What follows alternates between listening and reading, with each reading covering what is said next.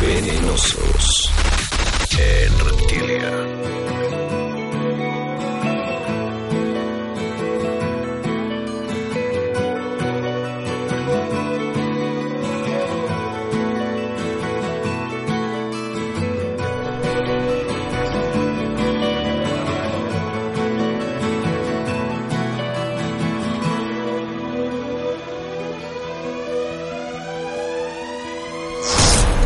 cambiamos tu piel.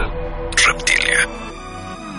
¿Qué tal radio escuchas? Bienvenidos a Reptilia Radio. Me llamo Diego y en esta ocasión abordaremos el asombroso y peligroso mundo de los reptiles venenosos, comentándole a toda la gente interesada y ávida de información que se sientan en toda la confianza de mandarnos sus dudas, comentarios, sugerencias y los temas que quieran que tratemos a través de nuestra página de Facebook Reptilia Radio.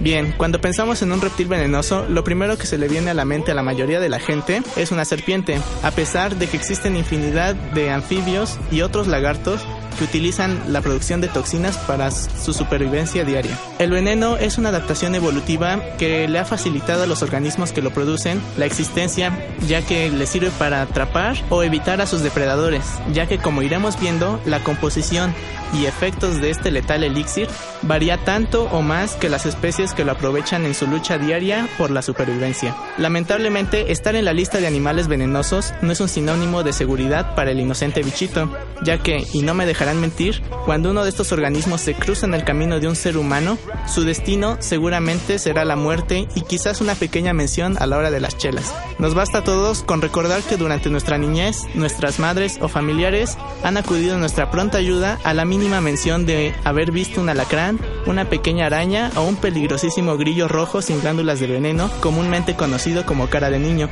Lamentablemente, cuando el animal consigue devolverle la agresión al humano, tendemos a exaltarnos, a satanizar al maldito bicho que se atrevió a dañar a uno de los nuestros. Y aunque la persona nos cayera gorda, recordamos fácilmente cuánto tiempo estuvo en el hospital y si sobrevivió, las secuelas que tuvo, los grandes gastos que hizo su familia y por supuesto el lugar donde ocurrió el incidente y donde seguro sigue infestado de estas alimañas. Si bien un accidente con alguno de estos seres no es algo que tomemos a la ligera, menciono todo lo anterior como el comportamiento típico que presentamos y que es una manera bastante prejuiciosa de interpretar el suceso, ya que en la gran mayoría de los casos la única culpa es del ser humano y en los sobrantes ni hablar, pues la mala pata de la persona. Con todo esto, la gente suele quedarse solo con el factor negativo e ignora el importante papel ecológico que cumplen estas peligrosas pero maravillosas formas de vida. Pues bien, volvamos al veneno. Esta es una composición muy compleja de enzimas producidas por glándulas especializadas ubicada en las bocas de algunos reptiles.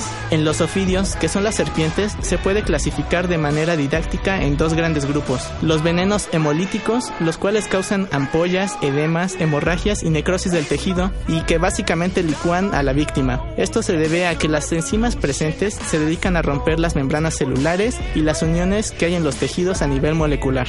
Por otro lado tenemos a los neurotóxicos, especializados en bloquear los receptores sinápticos que hay entre las neuronas y que básicamente tienen la función de transmitir y recibir los impulsos eléctricos que controlan cada parte de nuestro cuerpo, desde que movamos el dedo gordo del pie hasta respirar y pensar en nuestra chica, así que ya se imaginarán las consecuencias de ser envenenado con esto. Con esta breve descripción se darán cuenta que ser inoculado con estas sustancias no es cualquier cosa y que por ello se han ganado la no tan buena fama de animales dañinos. Sin embargo, aprovechando este espacio, mi voz y la de ustedes, pretendo que eduquemos y creemos conciencia en, en el mayor número de personas y que por lo tanto respeten y procuren la preservación de estos organismos, ya que como iremos viendo, estos animalitos son recursos de gran valor para nuestras comunidades y sociedades, y que como habitantes de uno de los países más diversos en herpetofauna no nos podemos permitir ignorarlo. Bueno, mi nombre es Diego, paso a despedirme. No olviden consultar nuestra página de Facebook, Reptilia Radio, donde pueden mandarnos sus dudas, sugerencias y comentarios a este programa. Cambiamos tu piel. Reptilia.